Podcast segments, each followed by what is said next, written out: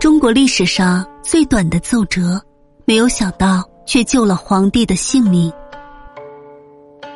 土木堡之变之后，明英宗朱祁镇被瓦剌胡人俘虏，其弟朱祁钰被重臣推举为皇帝，是为明代宗，年号景泰。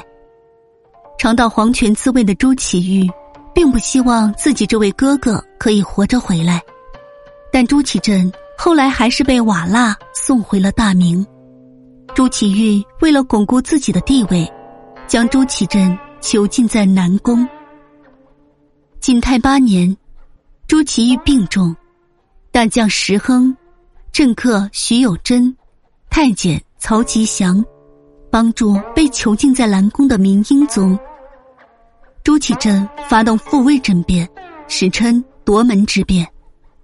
朱祁镇复位之后，徐有贞、石亨、曹吉祥因淫妇之功而受到宠幸，权势日重，时从二人安插党羽，祸乱朝廷，互相勾结，企图谋反。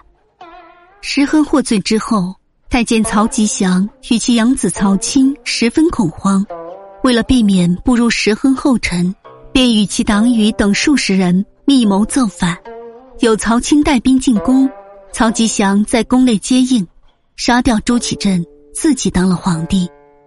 密谋已定，曹钦便在造反当天大摆宴席，当晚盛情宴请了众将领，并一一厚上，打算吃好喝好以后半夜三更造反。没想到的是，蒙古指挥将突亮良心发现。没有与曹钦狼狈为奸，通知大臣吴瑾。吴瑾得知此事，就立即报告给孙汤，两人急匆匆赶到长安右门。此时宫门已锁，无法进入。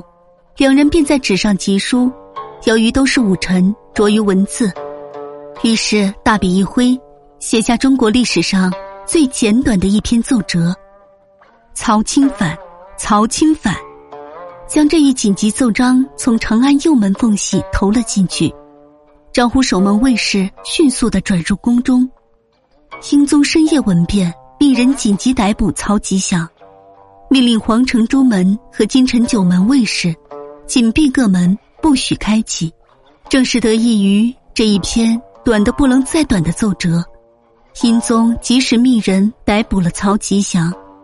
不仅避免曹吉祥与曹钦里应外合，提前守住皇城宫门，也为后面吴瑾和孙汤带兵救援、平定叛乱争取了足够长的时间。